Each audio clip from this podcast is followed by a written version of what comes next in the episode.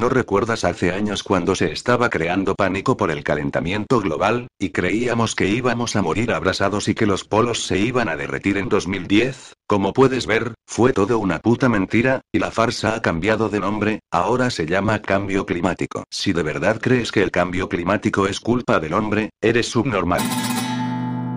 Bienvenido a la farsa climática, donde te exponemos porque el hecho de que cuando abres la puerta en verano, y haga calor, no es culpa tuya.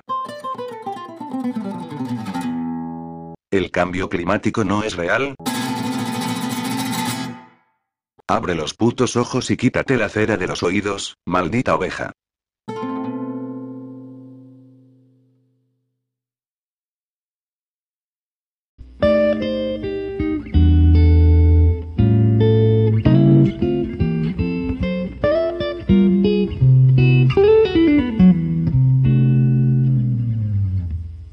La extravagante idea financia Bill Gates. Para enfriar la Tierra. Comenzarán a probarla en Suecia. El proyecto tiene como objetivo rociar millones de toneladas de tiza en la estratosfera, en un intento de atenuar los rayos del Sol. Y evitar que la temperatura del planeta siga aumentando. La primera prueba de un proyecto respaldado por el multimillonario Bill Gates para rociar millones de toneladas de tiza en la estratosfera, en un intento de atenuar el Sol y enfriar la Tierra, podría llevarse a cabo en junio. Los expertos de la Universidad de Harvard probarán el sistema enviando un gran globo a 19 kilómetros sobre la ciudad sueca de Kiruna para que éste arroje 2 kilogramos de polvo de tiza a la estratosfera, según el Daily Mail. El objetivo de la misión, estimada en 3 millones de dólares, es que la tiza desvíe una parte de la radiación del Sol, evite que golpee la superficie y enfríe el planeta. La idea ha sido muy criticada desde el comienzo, y el director del proyecto, Frank Keutsch, incluso calificó la necesidad de esta escala de geoingeniería como aterradora. Respaldada por una serie de donantes privados, entre ellos Gates, la misión de prueba se lanzará desde Suecia, dado que el país ya está preparado para hacerlo a fines del verano europeo. El globo. Similar al ejemplo que se muestra en la imagen. Llevaría 600 kilogramos de equipo a la estratosfera. Y si todo sale según lo planeado, el polvo se liberaría. El globo de prueba elevará 600 kilogramos de equipo científico a 19 kilómetros sobre la superficie de la ciudad ártica de Kiruna y, si todo marcha bien, se liberarán alrededor de 2 kilogramos de polvo. Esto luego creará una columna de polvo de varios kilómetros de longitud, aunque no lo suficientemente grande como para tener algún efecto en la intensidad de los rayos del sol que golpean la Tierra. Durante esa primera prueba, el equipo se encargará de recopilar información sobre cómo reaccionan las partículas de polvo con el aire para introducirla en modelos informáticos capaces de determinar qué sucedería si la operación se llevara a cabo a mayor escala.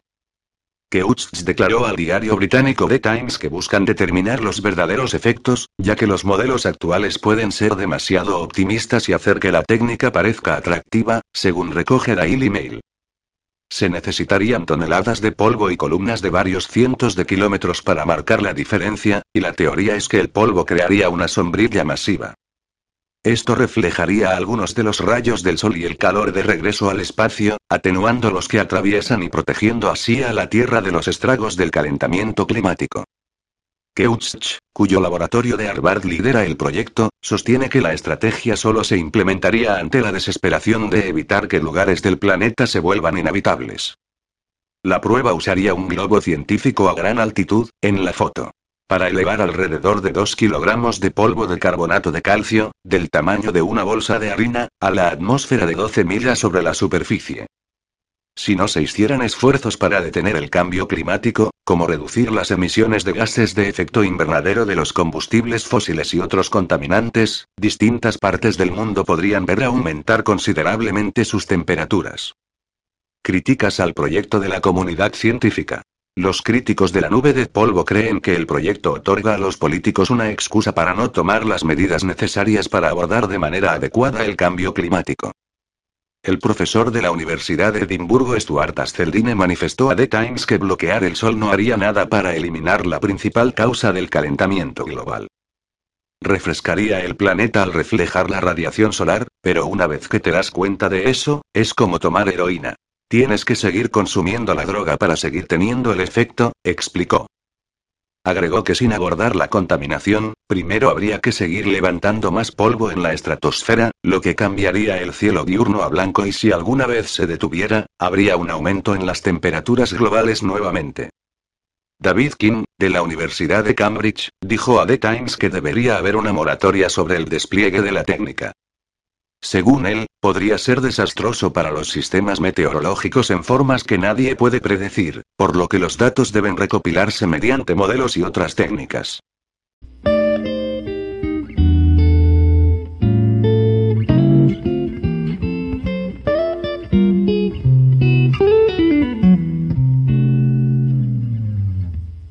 La narrativa de la pandemia viral mortal está perdiendo impulso lentamente. No está claro si esto se debe a que el público tiene fatiga postviral por así decirlo, o un cambio deliberado en los puntos de conversación de los medios. Pero ciertamente hay menos energía en la historia que en este momento el año pasado. Dicho esto, también está perfectamente claro que los gobiernos de todo el mundo no están de humor para renunciar a sus poderes de emergencia recién adquiridos, y que las supuestas medidas anti-COVID no desaparecerán pronto especialmente los confinamientos, que se están comercializando recientemente como buenos para el planeta.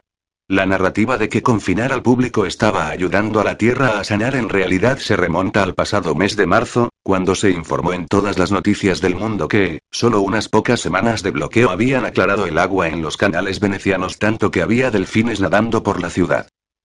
Esta historia más tarde demostró ser completamente falsa, pero eso no impidió que docenas de medios retomaran la historia y la siguieran.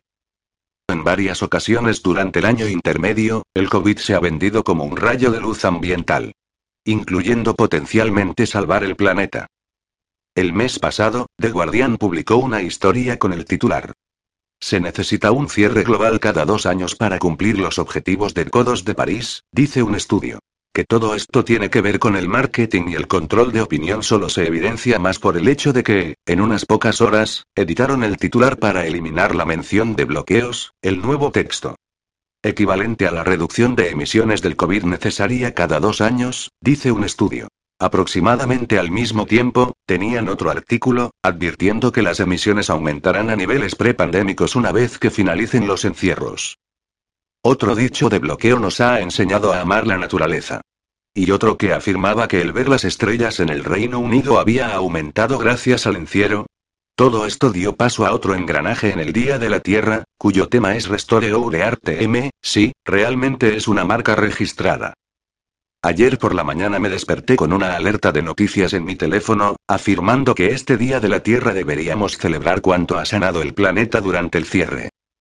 Más tarde, vi un anuncio de un nuevo documental titulado El año en que la Tierra cambió, que relata las formas en que la naturaleza se ha recuperado durante el encierro y cuánto la Tierra se ha curado. Para citar una reseña. Los confinamientos ofrecen a los científicos una oportunidad única en la vida de observar el alcance del impacto humano en el comportamiento animal, simplemente sacándonos del panorama. Podemos usar lo que aprendemos para reevaluar y modificar nuestros hábitos, argumentan, en lugar de volver sin pensar a cómo eran las cosas en un mundo prepandémico. Dice, antes de concluir. Ofrece una inclinación afirmativa. Menos somos el virus, más el sufrimiento de estos últimos 12 meses no habrá sido del todo en vano, así como también una forma de salir del desastre ambiental que, sin duda, todavía estamos enfrentando. Un artículo de Forbes insta a las personas a aceptar las lecciones de la pandemia. El planeta ha tenido una pausa gigante durante la pandemia y ha tenido la oportunidad de repararse y recuperarse. El planeta no es el problema, nosotros lo somos. Entonces, ¿cómo continuamos ahora con algunos de los buenos esfuerzos que adoptamos bajo el repentino distanciamiento social y la amenaza del COVID-19? El Evening Standard afirma que la pandemia produjo una caída del 70% en las emisiones de los vehículos en la ciudad de Londres. Un comunicado de prensa del Departamento de Salud del Estado de Washington dice que el teletrabajo podría salvar al mundo. Sky News informa que la huella de carbono en el Reino Unido se ha reducido un 17% ya que la pandemia obliga a las personas a adoptar estilos de vida ecológicos. Y sigue y sigue y sigue, Esencialmente, los encierros, que como les recordamos, no han demostrado tener ningún impacto en la transmisión del virus, ahora están siendo rebautizados, no solo como buenos para la salud pública, sino también para el planeta. Antes de llegar al porqué de todo esto, analicemos la afirmación en sí. ¿El bloqueo ha sido bueno para el medio ambiente? La respuesta a eso es probablemente no, ciertamente no, dependiendo de sus prioridades. Para empezar, hay máscaras desechables de fibra de plástico, que, como le recordamos, no hacen absolutamente nada para prevenir la propagación de virus, cientos de miles de las cuales ahora están en las playas, enredando la vida silvestre y obstruyendo las alcantarillas en todo el mundo. ¿Qué pasa con las emisiones? Te escucho decir, ¿no se reducirán? Bien quizás. Pero si se reducen, no será de mucho. Los encierros se han vendido en la prensa como un cese total de toda actividad humana, pero, en realidad, se trata sobre todo de, pequeñas empresas que están cerrando y mucha gente que suena importante pero en gran parte improductiva tiene reuniones con Zoom. Los ejércitos del mundo todavía viajan, las armadas todavía están en el mar. El transporte público sigue funcionando, incluso si se reduce en algunos lugares. Los vehículos de emergencia siguen avanzando. Todavía se recogen basura y reciclaje. Los buques portacontenedores, los aviones de carga, los camiones de largo recorrido y los trenes de carga siguen transportando mercancías a todas partes del mundo. Los grandes minoristas, Walmart, Tesco, Costco, Amazon, etc., todavía están abiertos y sus líneas de suministro fluyen por todo el mundo. La idea de que toda la actividad humana simplemente se detuvo es una mentira conveniente, vendida al tipo de personas que todavía compran periódicos y creen que absolutamente todos, o al menos, todos los que importan, tienen un trabajo que, implica viajar a una ciudad. Se puede hacer con la misma facilidad en casa. Por supuesto, esto no es cierto, y la mayor parte del trabajo real y vital de mantener a la sociedad en movimiento aún se lleva a cabo. Todavía existen minas, molinos y plantas. Las centrales eléctricas, las presas y los procesadores de aguas residuales siguen funcionando. Incluso la economía de servicios sigue funcionando, solo que diferentes personas se mueven en la dirección opuesta. Deliveroo, Uber y Justead conducen automóviles, y cualquier disminución en la cantidad de personas que van a los restaurantes se verá contrarrestada por un aumento de los delivery y las entregas para llevar. Las fábricas en China todavía están fabricando todas las cosas que se envían a todo el mundo y luego se envían a nuestras puertas, en lugar de enviarlas a todo el mundo y hacer que las vayamos a buscar. ¿Es eso realmente un gran cambio en las emisiones? Ya sea que conduzca hasta Waitrose o Waitrose conduzca hasta usted, se está utilizando la misma cantidad de combustible. Pedir un desinfectante de manos, una bicicleta estática o algunas baterías de repuesto en línea no es, de ninguna manera, más ecológico que caminar hasta la ciudad para comprarlos en persona. Y eso ni siquiera tiene en cuenta el mayor uso de electricidad barra gas causado por, algunas, personas que se quedan en casa más tiempo. O el hecho de que muchos países nunca cerraron en absoluto, Incluso el estudio que se cita en The Guardian admite que las menores emisiones de codos para 2020 son simplemente proyecciones. En resumen, no, no hay evidencia públicamente disponible de que los confinamientos fueran buenos para el medio ambiente en absoluto. Y, de hecho, la idea de que lo fuesen, no tiene mucho sentido cuando lo piensas. Lo interesante es que hay un montón de artículos que lo admiten fácilmente como este de National Geographic, o este de la BBC, y algunos otros también. Todos argumentan que el confinamiento por el COVID-19 no ayudará a detener el cambio climático, o tendrá solo un pequeño impacto en las emisiones, o incluso podría empeorarlo a largo plazo. ¿Por qué? Porque son la otra cara de la propaganda. El palo proverbial de la zanahoria del planeta se está curando. Decirle a la gente que este encierro no curará al planeta porque no es lo suficientemente estricto o porque cuando se detenga volveremos a la normalidad. Titulares aterradores y agoreros que dejan una elipsis que esperan que sus lectores completen mentalmente. Bueno, supongo que no deberíamos detener los encierros. Este no es el único ejemplo de políticas antipandémicas o de salud pública que se están transformando para incluir el cambio climático. El verano pasado escribí sobre un artículo académico que sugería, mejora moral para los desertores del coronavirus. Abogó por poner productos químicos en el suministro de agua para hacer que las personas sean más obedientes a los mandatos de enmascaramiento y barra o vacunas, y continuó sugiriendo que la misma técnica podría usarse para combatir el sufrimiento asociado con el cambio climático, Incluso cuando no son directamente análogos, hay muchos titulares, entrevistas y artículos que claramente buscan asociar al COVID y cambio climático en la mente del público. El COVID-19 y la crisis climática son parte de la misma batalla, tituló The Guardian en diciembre. Así como, el COVID nos da la oportunidad de actuar sobre el clima. En una entrevista emitida originalmente el Día de la Tierra, el príncipe William instó al mundo a aplicar el mismo espíritu de invención al cambio climático que han aplicado a las vacunas del COVID-19. Esto se relaciona con el programa Give Art Shot de la realeza, que se lanzó en diciembre de 2019, antes de que la pandemia, o las vacunas, se convirtieran en un tema de conversación. Un recordatorio oportuno de que muchas de las soluciones propuestas para luchar contra la pandemia se estaban sugiriendo para luchar contra otras cosas incluso antes de que existiera la pandemia. Una sociedad sin efectivo. Menos viajes aéreos. Control de la población. Vigilancia masiva disminución de la producción de carne, y otros han estado en la agenda desde mucho antes de que el COVID estuviera cerca de convertirse en algo, y todos se han propuesto como formas de combatir esta pandemia, o pandemias futuras. Incluso el llamado gran reinicio en realidad es anterior a la pandemia. Después de todo, ¿qué es el tan comentado nuevo Acuerdo Verde, sino un prototipo del plan Great Reset del WEF, World Economic Forum?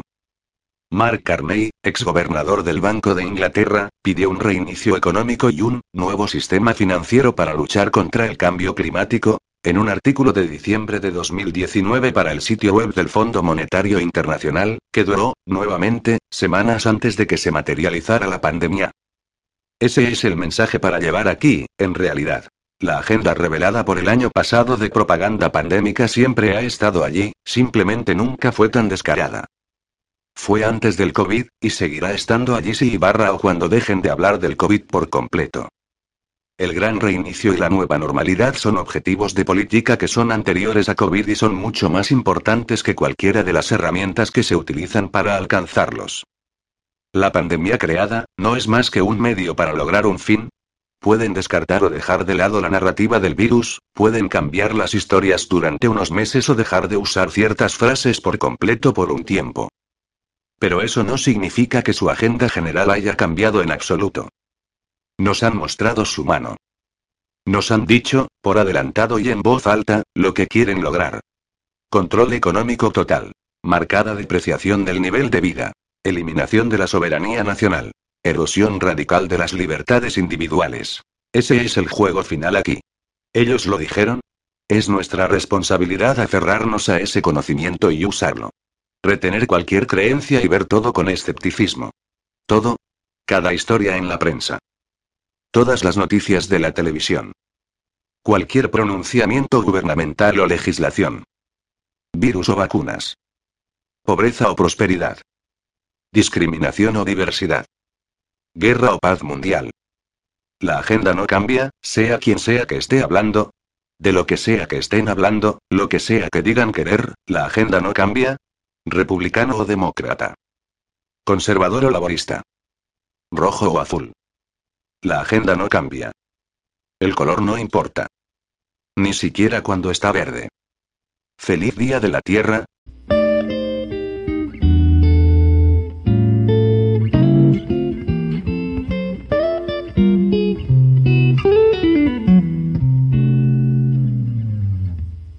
El gran reinicio del Foro Económico Mundial, FEM, se ha vendido al público como una oportunidad para construir un futuro sostenible y neutro en carbono.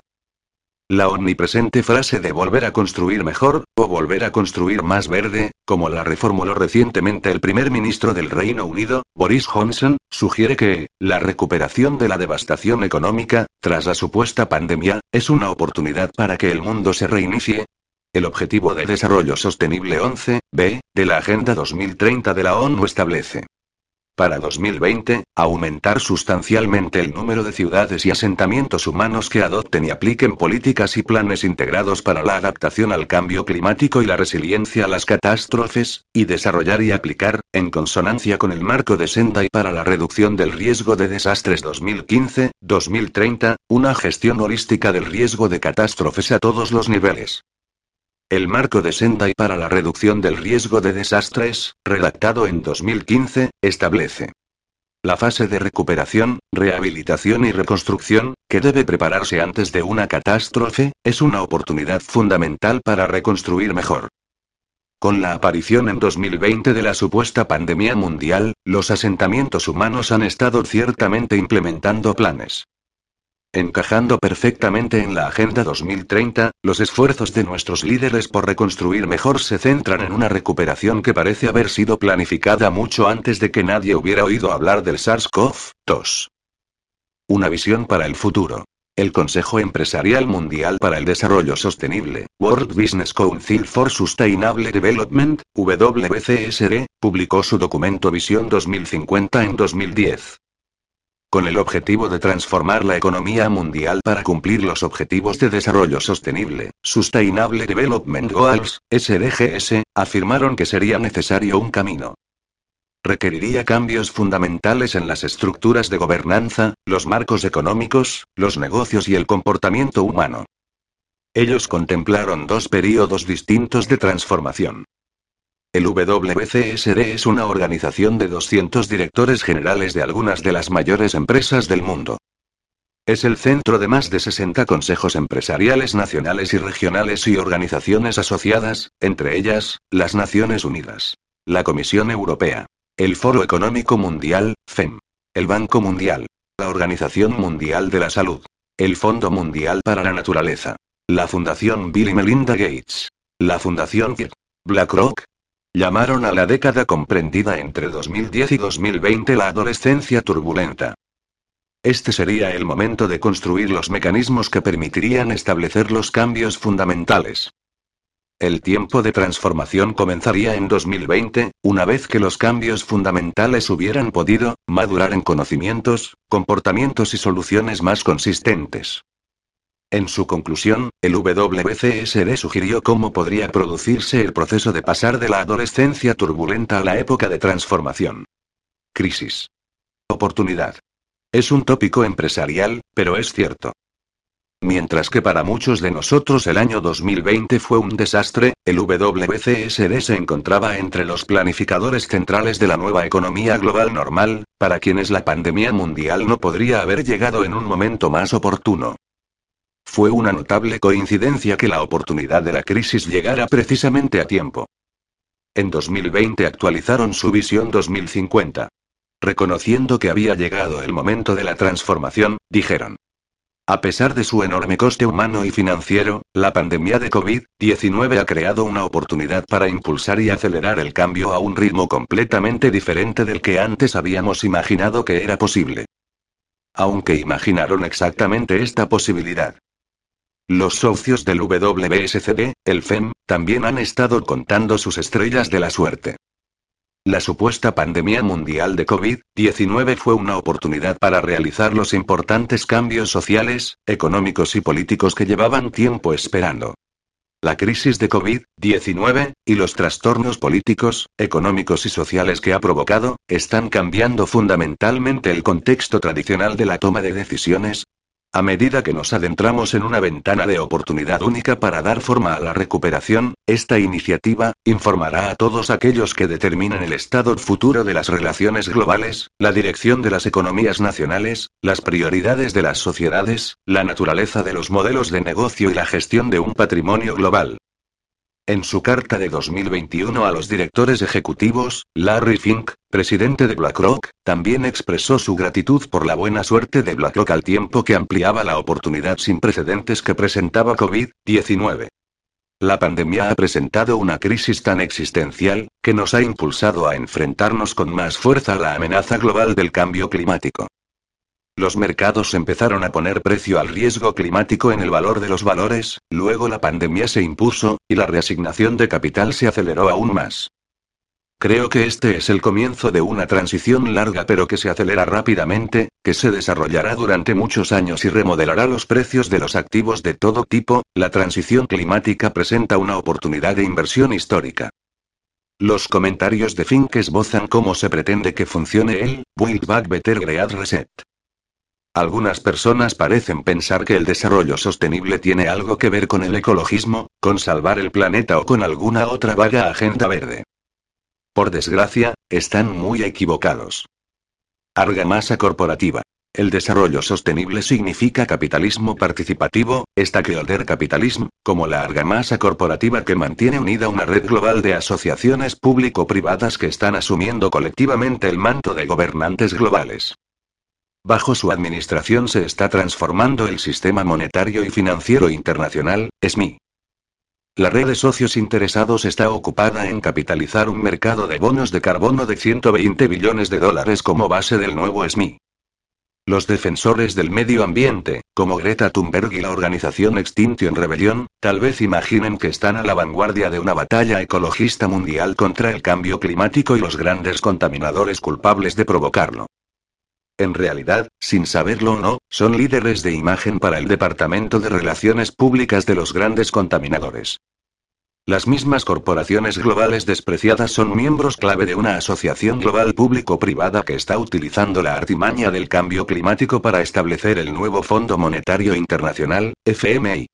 Una que consolidará su poder económico global y, por tanto, su autoridad mundial, la supuesta pandemia mundial no solo provocó la crisis adecuada en el momento preciso, sino que, en otra coincidencia realmente notable, nos acostumbró a los cambios de comportamiento necesarios para vivir en nuestro nuevo y sostenible SMI, Sistema Monetario y Financiero Internacional. La reducción de los viajes, el acceso limitado a los recursos, el bajo nivel de empleo, la austeridad, la dependencia del apoyo financiero del Estado y las nuevas formas de moneda basadas en métricas sostenibles de las partes interesadas, forman parte de nuestro planificado futuro net cero, cero emisiones de carbono netas. Los socios del FEM, Foro Económico Mundial, el Deutsche Bank, se encuentran ciertamente entre las empresas mundiales que son conscientes de ello. En noviembre de 2020 publicaron un artículo en el que su analista principal, Eric Heyman, explicaba lo que supone una economía neutra en carbono. El impacto de la actual política climática en la vida cotidiana de los ciudadanos es todavía bastante abstracto. La política climática se presenta en forma de mayores impuestos y tasas sobre la energía. Si realmente queremos conseguir la neutralidad climática, tenemos que cambiar nuestro comportamiento en todos estos ámbitos de la vida. Un giro importante en la política climática producirá sin duda perdedores tanto en los hogares como en las empresas. Además, es probable que la prosperidad y el empleo se resientan considerablemente. Todavía no existen tecnologías adecuadas y rentables que nos permitan mantener nuestro nivel de vida sin emisiones de carbono. Eso significa que los precios del carbono tendrán que aumentar considerablemente para empujar a la gente a cambiar su comportamiento. Otra opción, o quizás complementaria, es endurecer considerablemente la legislación reguladora. ¿Hasta qué punto podemos estar dispuestos a aceptar una especie de ecodictadura, en forma de ley reguladora, para avanzar hacia la neutralidad climática? Esto es congruente con las observaciones del anterior y del actual gobernador del Banco de Inglaterra. Antes de su salida como gobernador del Banco de Inglaterra, Mark Carney advirtió que las empresas que no puedan cumplir las normas reguladoras de los OTS, Objetivos de Desarrollo Sostenible, se irán a la quiebra sin duda. En otras palabras, las líneas de crédito, sin las cuales ni siquiera las corporaciones multinacionales pueden esperar funcionar, se limitarán solo a aquellos que puedan permitirse aplicar los cambios requeridos. Más recientemente, ahora como enviado especial de las Naciones Unidas para la Acción Climática y la Financiación, asesor especial del Gobierno del Reino Unido en la conferencia COP26 y miembro de la Junta Directiva del FEM, Carney reforzó su mensaje y señaló a sus socios interesados cómo el nuevo INF seleccionaría a los ganadores y perdedores corporativos. Habrá industrias, sectores y empresas que lo hagan muy bien durante este proceso porque serán parte de la solución. Pero también habrá otras que se queden atrás y serán castigadas. Los ganadores y los perdedores no solo se aplicarán a las empresas. El nuevo depositario INFS tampoco parece basarse en el empleo masivo. Recientemente, el gobierno del Reino Unido ha publicado el informe del Grupo de Trabajo sobre Empleos Verdes. Prometiendo un futuro brillante de oportunidades de empleo, citan el informe de la Agencia Internacional de la Energía, AIE, Net Zero by 2050, a Roadmap for the Global Energy Sector. La AIE afirma. La transición a la energía net cero trae consigo nuevas oportunidades de empleo, con 14 millones de puestos de trabajo creados para 2030, en nuestro camino, se pierden alrededor de 5 millones de puestos de trabajo, lo que significa que los cambios estructurales pueden causar choques para las comunidades con impactos que persisten en el tiempo. Esto requiere una cuidadosa atención política para abordar las pérdidas de empleo. Será vital minimizar las dificultades asociadas a estas interrupciones, ubicando las nuevas instalaciones de energía limpia en las zonas más afectadas siempre que sea posible, y proporcionando ayuda regional. Empleos esenciales. Para ser claros, los revolucionarios verdes como Mark Carney y la Agencia Internacional de la Energía, AIE, están sugiriendo que, prácticamente podemos eliminar la industria pesada, reducir la capacidad de fabricación prácticamente a cero, eliminar los combustibles fósiles del mercado energético doméstico y comercial y, al mismo tiempo, aumentar el empleo. Esto seguramente sorprenderá a PricewaterhouseCoopers, PwC, que es socio tanto de Chatham House como del FEM. En 2018, PwC elaboró un modelo de la mano de obra del futuro. Presentaron una serie de escenarios basados en megatendencias y sus evaluaciones sobre cómo podríamos adaptarnos a estas imposiciones aparentemente inevitables. Sea cual sea el modelo que esbozaron, el tema común era la creciente automatización y el dominio de la inteligencia artificial, IA, en el lugar de trabajo. Afirmaron que la pérdida de puestos de trabajo es inevitable, aunque se crearán nuevos empleos.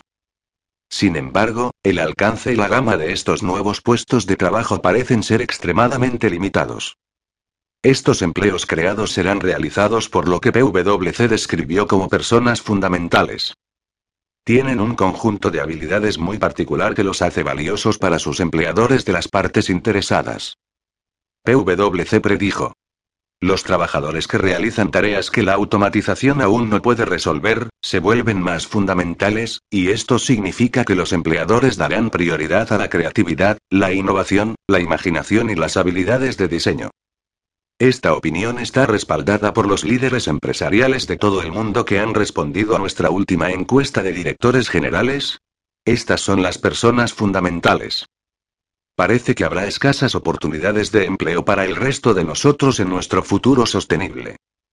Los pocos puestos de trabajo que queden se limitarán únicamente a aquellas tareas que no puedan ser realizadas por la automatización o la inteligencia artificial, IA. Solo las personas extraordinarias, con habilidades adecuadas a los grupos de interés de las empresas, tendrán algún valor. Hay muchas razones para otorgar una considerable credibilidad al estudio de 2013 de los investigadores de la Universidad de Oxford que predijo que se perderá el 47% de todos los puestos de trabajo. Royal Institute of International Affairs, RIA, Chatham House, consideró lo que este nuevo futuro del carbono significará para nosotros, a la gente común. De nuevo en 2018, el RIA encargó a la Royal Society que realizara una revisión de la literatura disponible sobre el impacto de la IA y la automatización. Encontraron una clara falta de investigación que evalúe las implicaciones para nosotros, como individuos. Encontraron estas pruebas demuestran que el uso de la tecnología digital en el trabajo está relacionado con una creciente polarización del trabajo entre los empleos realizados principalmente por trabajadores con bajos niveles de educación formal, poco educados, y los empleos realizados por trabajadores con un alto nivel de educación.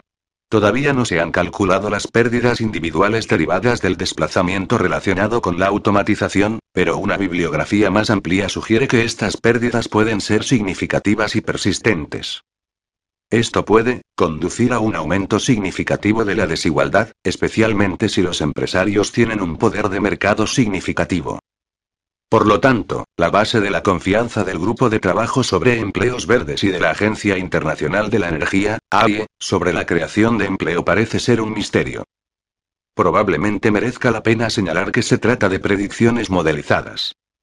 El sucesor de Carney como gobernador del Banco de Inglaterra, BOE, Andrew Bailey, ya ha declarado que sería importante deshacerse de los puestos de trabajo improductivos y dijo que la pérdida de puestos de trabajo, como resultado de la crisis de COVID-19, era inevitable. Una vez más, la pandemia mundial parece habernos aclimatado a la nueva economía neutra en carbono. Respuesta económica sin precedentes. Mark Carney, entonces gobernador del Banco de Inglaterra, participó en el simposio de banqueros centrales del G7 celebrado en Jackson Hole, Wyoming, cuatro meses antes de que se dieran a conocer los primeros casos de COVID-19. En esa reunión, la mayor empresa de gestión de inversiones del mundo, BlackRock, presentó su informe, titulado The Alling with the Next Downturn, a los banqueros centrales reunidos.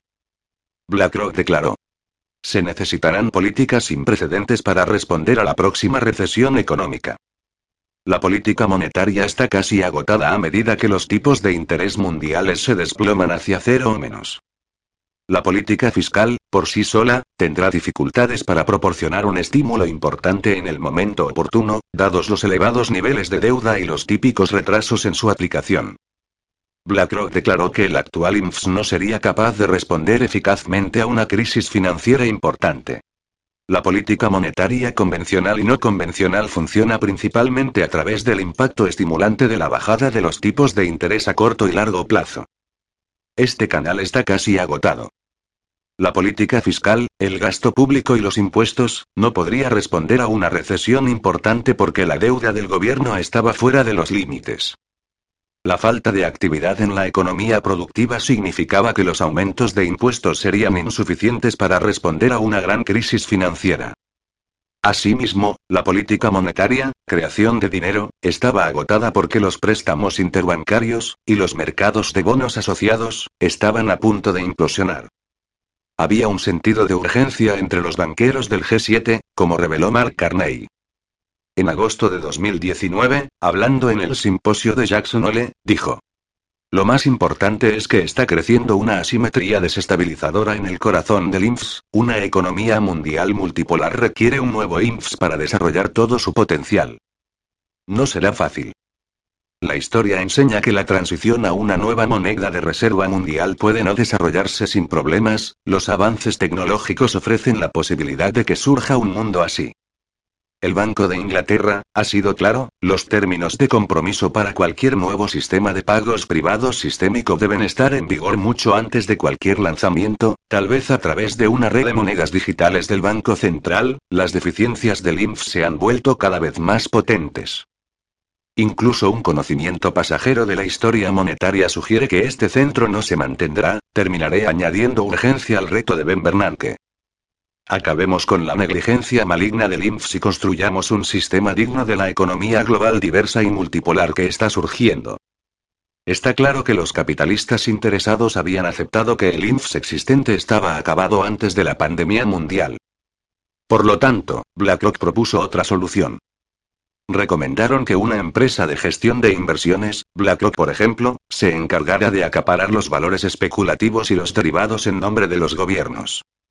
Esto podría hacerse obviando todo análisis de riesgo, permitiendo a los bancos centrales comprar enormes volúmenes de activos basura para financiar directamente la política gubernamental.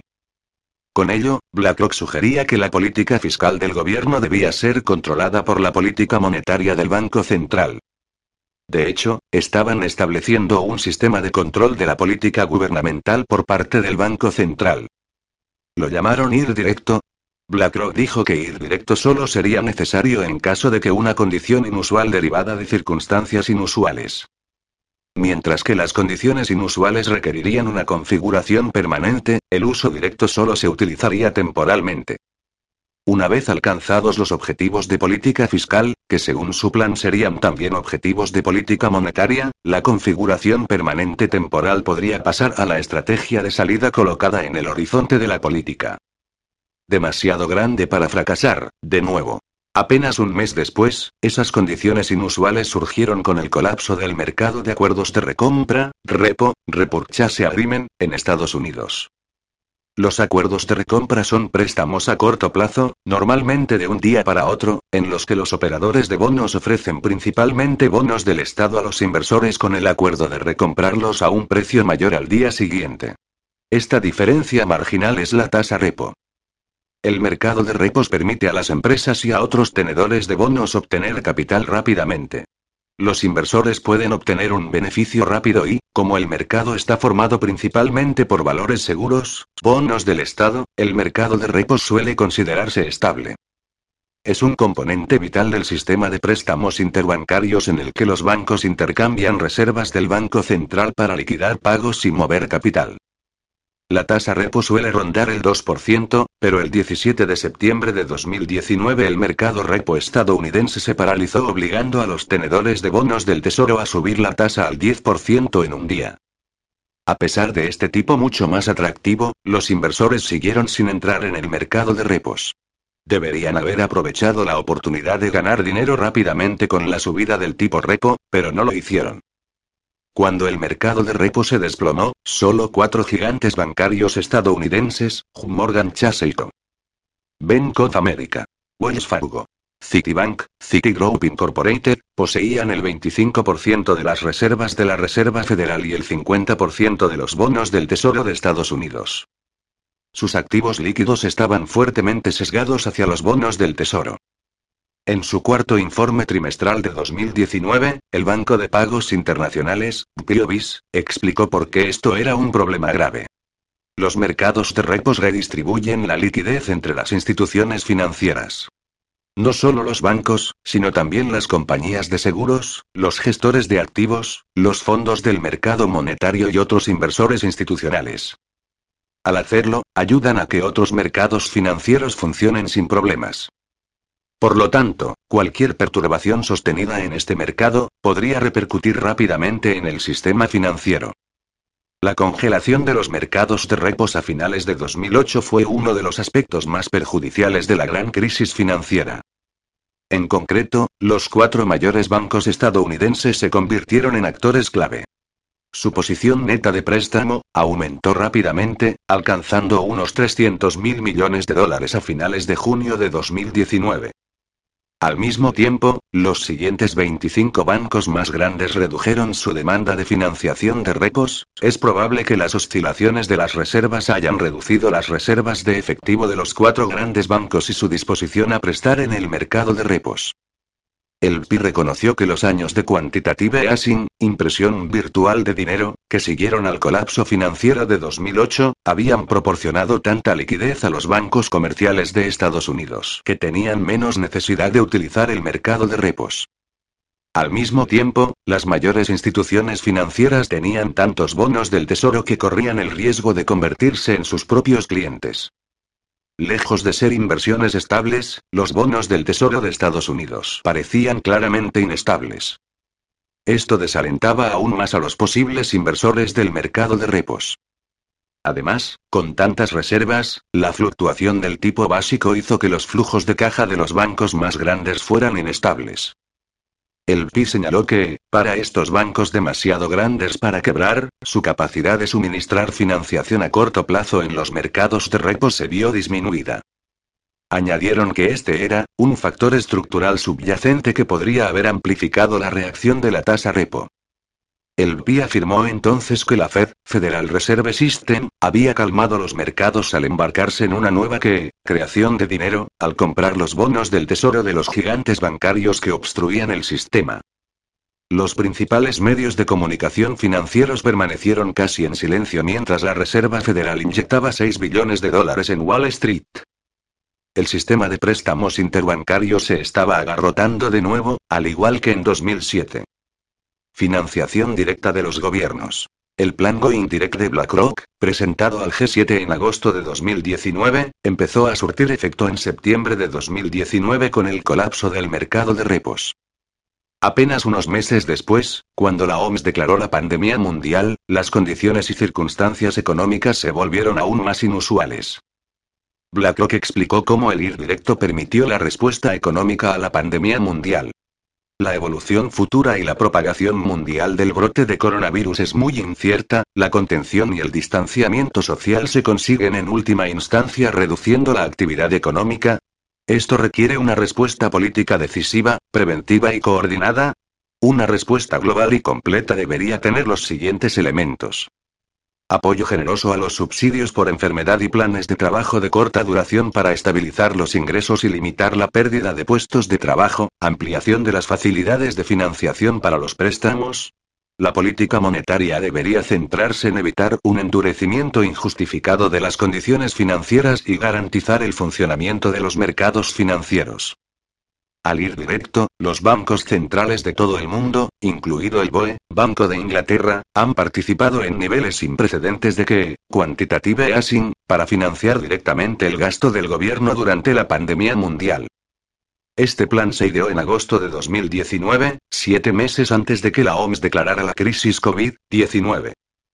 En la actualidad no hay señales de que se vaya a poner fin a lo que es efectivamente, una creación de dinero a una escala inimaginable, durante la cumbre del G7 de Cornualles de 2021, los medios financieros informaron de que los líderes mundiales habían acordado continuar con la que no habían acordado continuar nada, esa decisión fue tomada meses antes por BlackRock y los banqueros del G7 reunidos en Jackson Hole.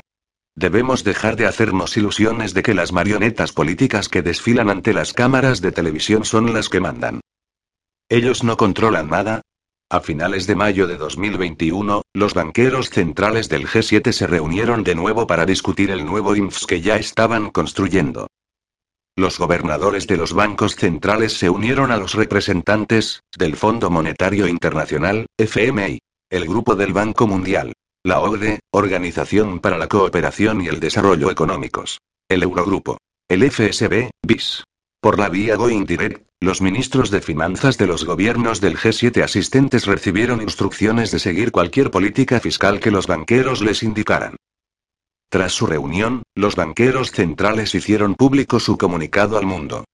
Seguiremos trabajando juntos para garantizar una recuperación mundial fuerte, sostenible, equilibrada e inclusiva que se reconstruya mejor y más verde desde la pandemia de COVID-19, Insistimos en la necesidad de hacer más ecológico el sistema financiero mundial para que las decisiones financieras tengan en cuenta las consideraciones climáticas.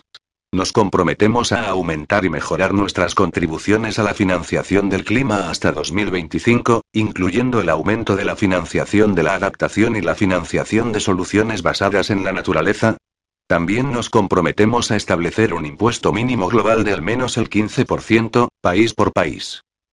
BlackRock presentó al G7 la solución que utilizaría en respuesta a la pandemia.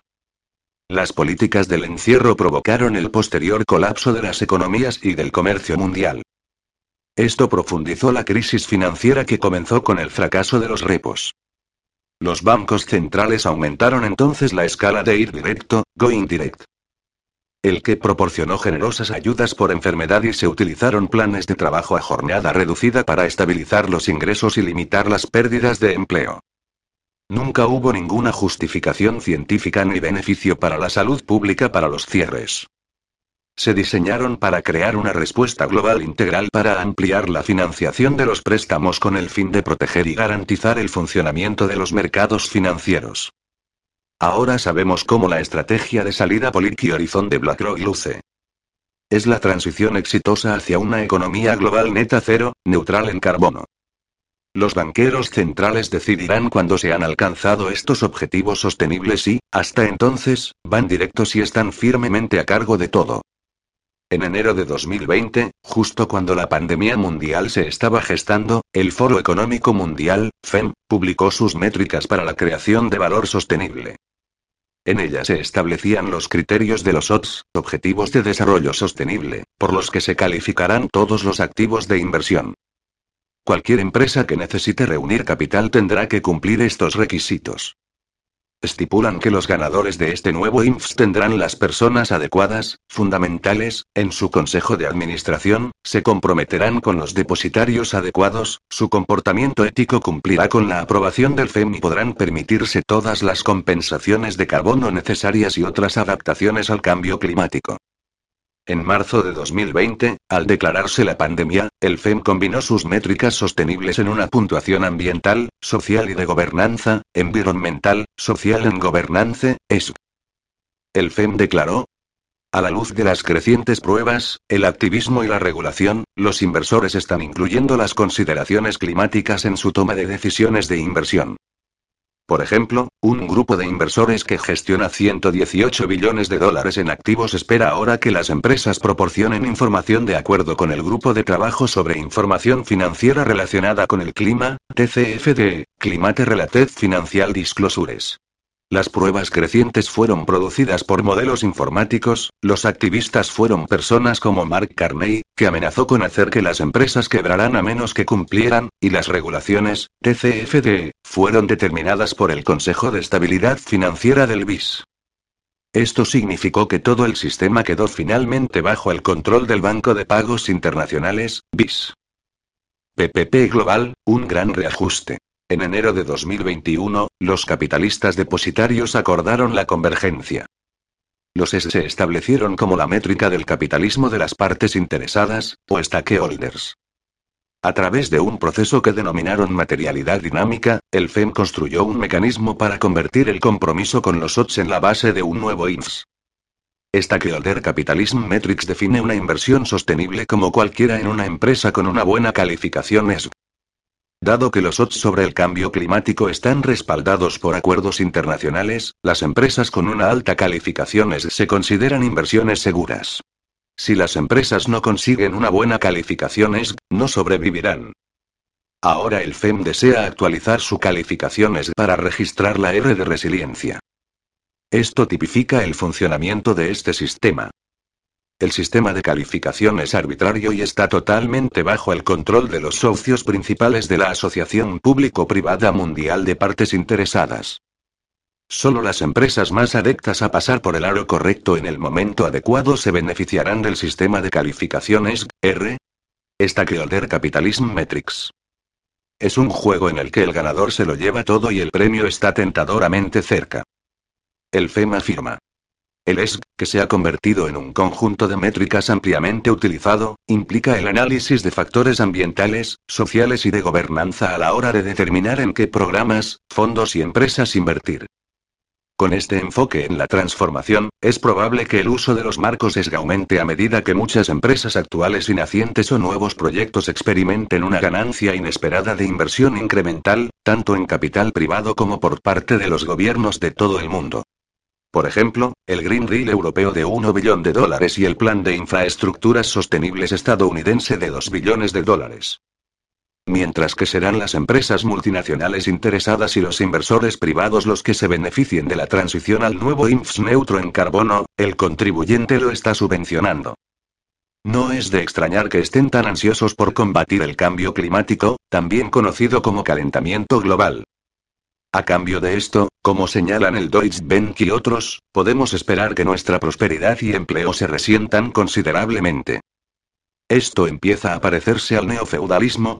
Janet Yellen, expresidenta de la Reserva Federal y actual secretaria del Tesoro de E.U. expuso cómo los actores favorecidos de la asociación público-privada serán los financiadores de la hegemonía empresarial del cero neto. Por ejemplo, BlackRock ya tiene 200 mil millones de dólares en valores ETF sostenibles. Estos hacen un seguimiento del rendimiento de las inversiones calificadas como ESG, impulsando así a las empresas que necesitan capital a comprometerse con los SDG. BlackRock tiene la intención de aumentar su tenencia de ETFs a 1 billón de libras para 2030 y está comprometida con su política de preparación para la transición de carbono. Los inversores están acaparando los bonos corporativos de las empresas de alto nivel y ya han creado un mercado de activos sostenibles de 17,1 billones de dólares.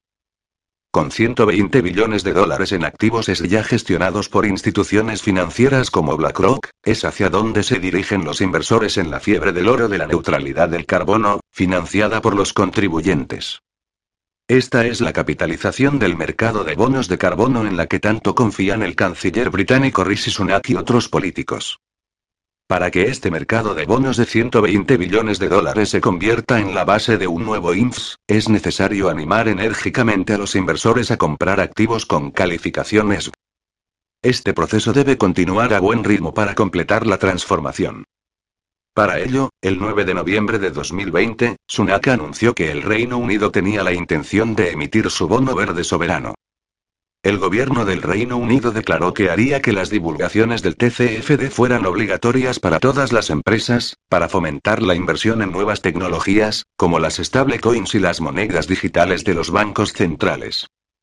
El gobierno del Reino Unido declaró, el Reino Unido se convertirá en el primer país del mundo en hacer que las divulgaciones alineadas con el Grupo de Trabajo sobre Divulgaciones Financieras relacionadas con el Clima, TCFD, sean totalmente obligatorias en toda la economía para 2025.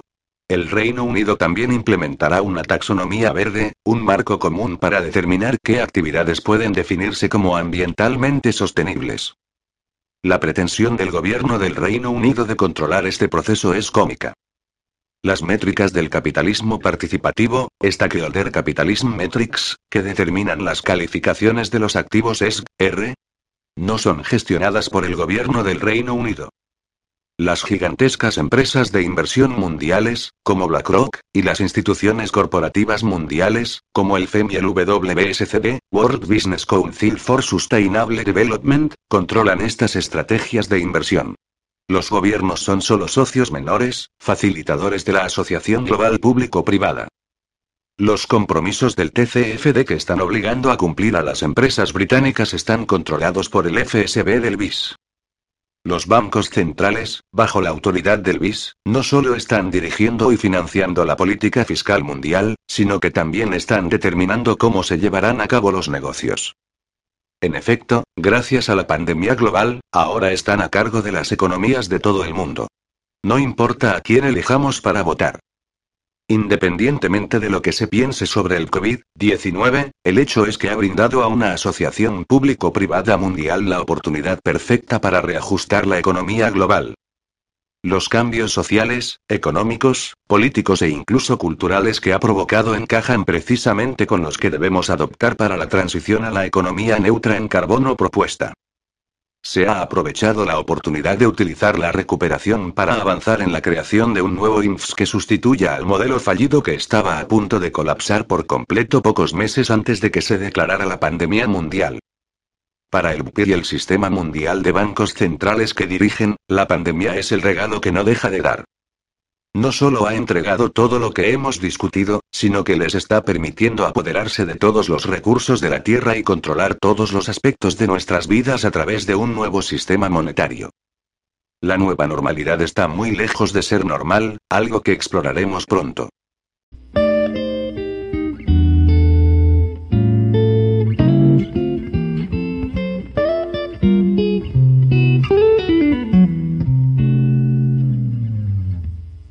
El cofundador y expresidente de Greenpeace, Patrick Moore, ha declarado que todo lo que se afirma sobre el cambio climático, haga calentamiento global es un engaño y una estafa, que se ha apoderado del mundo científico, mediante la superstición y una especie de combinación tóxica de religión e ideología política. En unas declaraciones que recoge el digital, la tribuna del País Vasco, que se hace eco de una conversación de expresidente de Greenpeace con la web Breitbart, sobre este asunto. Patrick Moore, en sus declaración ha dicho que, el miedo se ha utilizado a lo largo de la historia para controlar las mentes y las billeteras de las personas y todo lo demás y la presunta catástrofe climática es estrictamente una campaña de miedo. Bueno dijo, es una campaña de miedo y de culpa. Temes que estás matando a tus hijos porque estás conduciendo porque recoges a tus hijos en un SUV, emites dióxido de carbono a la atmósfera y te sientes culpable de hacerlo. No hay motivación más fuertes que el miedo y la culpa. En otro momento de su entrevista, Patrick Moore dice, el movimiento global que denuncia el cambio climático ha corrompido a los políticos y a las burocracias institucionales para ejercer un mayor control sobre las personas. El cofundador de Greenpeace, señala también, que las empresas verdes, solo existen a costa del contribuyente. Y así el movimiento verde crea historias para infundir miedo al público, y a los medios de comunicación que actúan como inmensas cámaras de eco que repiten una y otra vez noticias falsas. Para Moore, la situación es tan dramática que, la creencia ciega en el calentamiento global antropogénico amenaza el razonamiento moderno. A su juicio es la mayor amenaza para ilustración que ha ocurrido desde Galileo,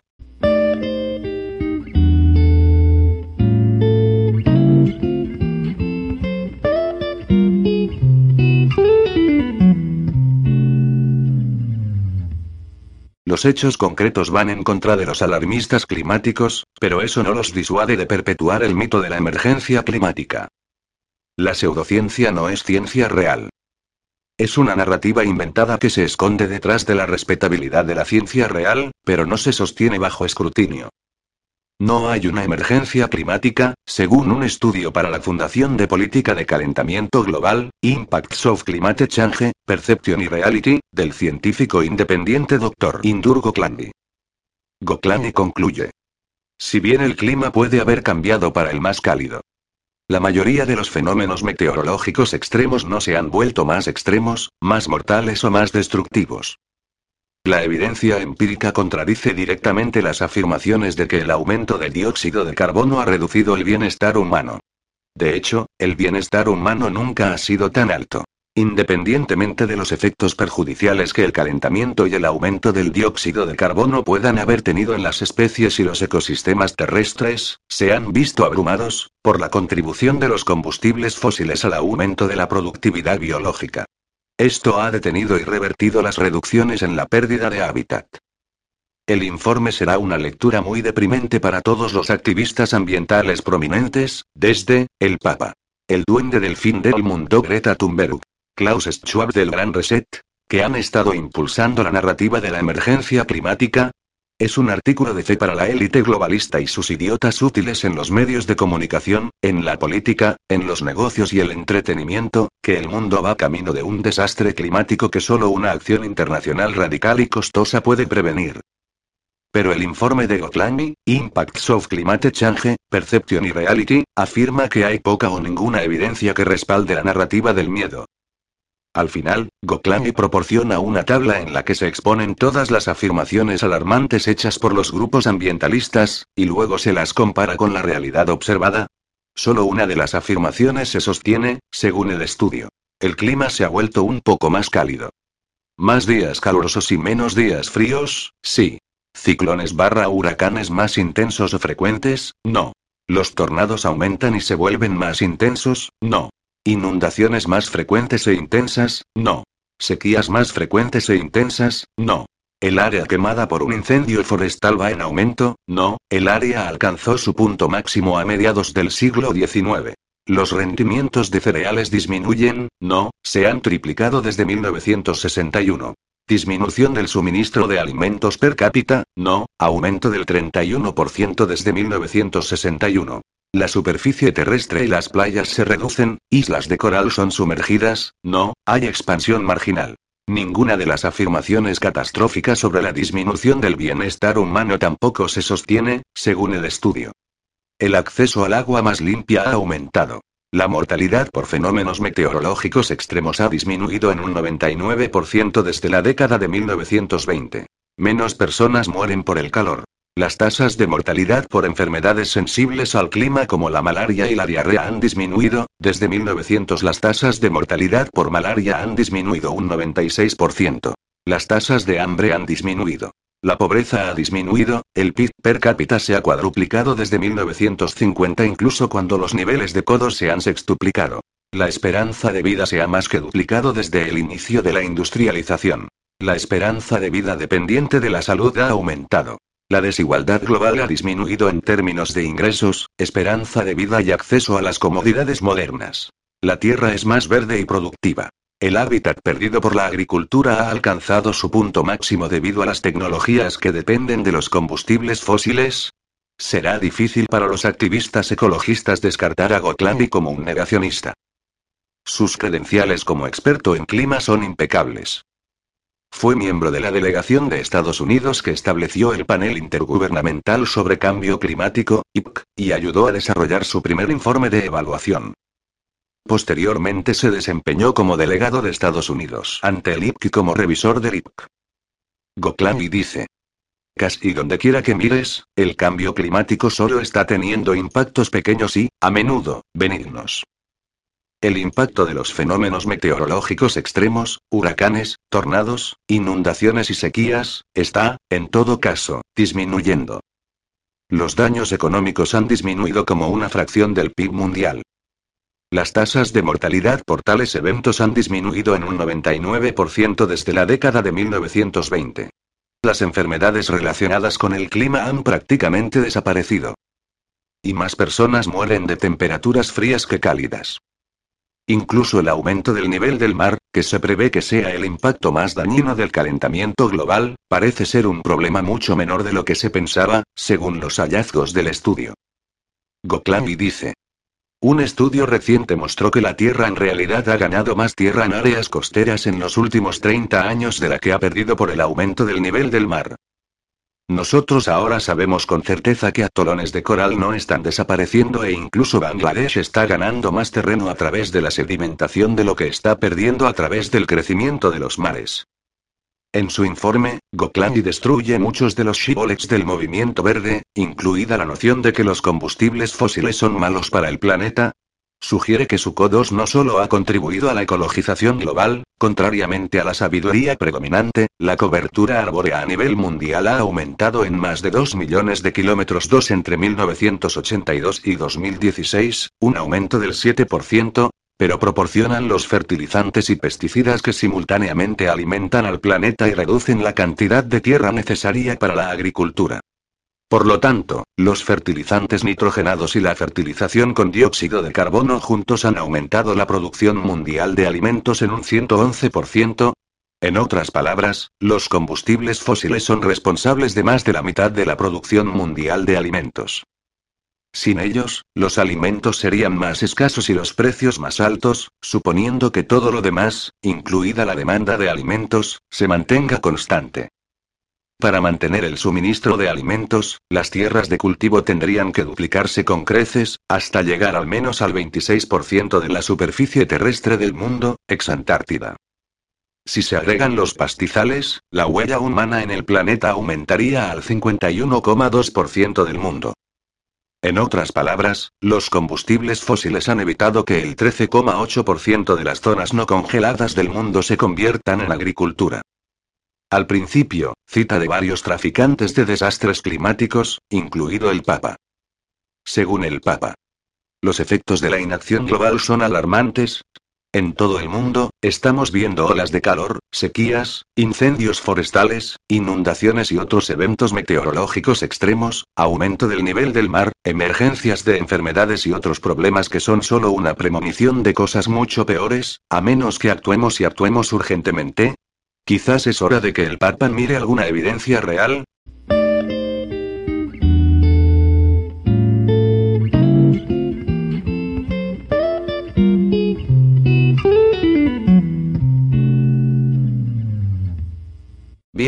esto ha sido el programa del mercadeo de noticias de día actual, barra, mes actual, barra, año actual. Si vale, podría haber puesto la fecha pero si has escuchado el programa completo, te habrás dado cuenta que la calidad brilla por su ausencia.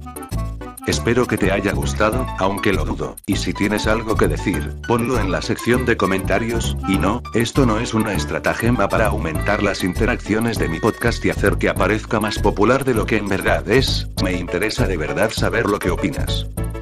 Y ahora me voy a convertir en un vendido y promocionar toda la mierda que tengo en la descripción, así que si no te interesa puedes quitar el podcast ya, porque estos solo son anuncios, aunque no sé por qué te quejas, te tragas la tele y la radio todos los días, hacen lo mismo y encima te mienten, así que cállate.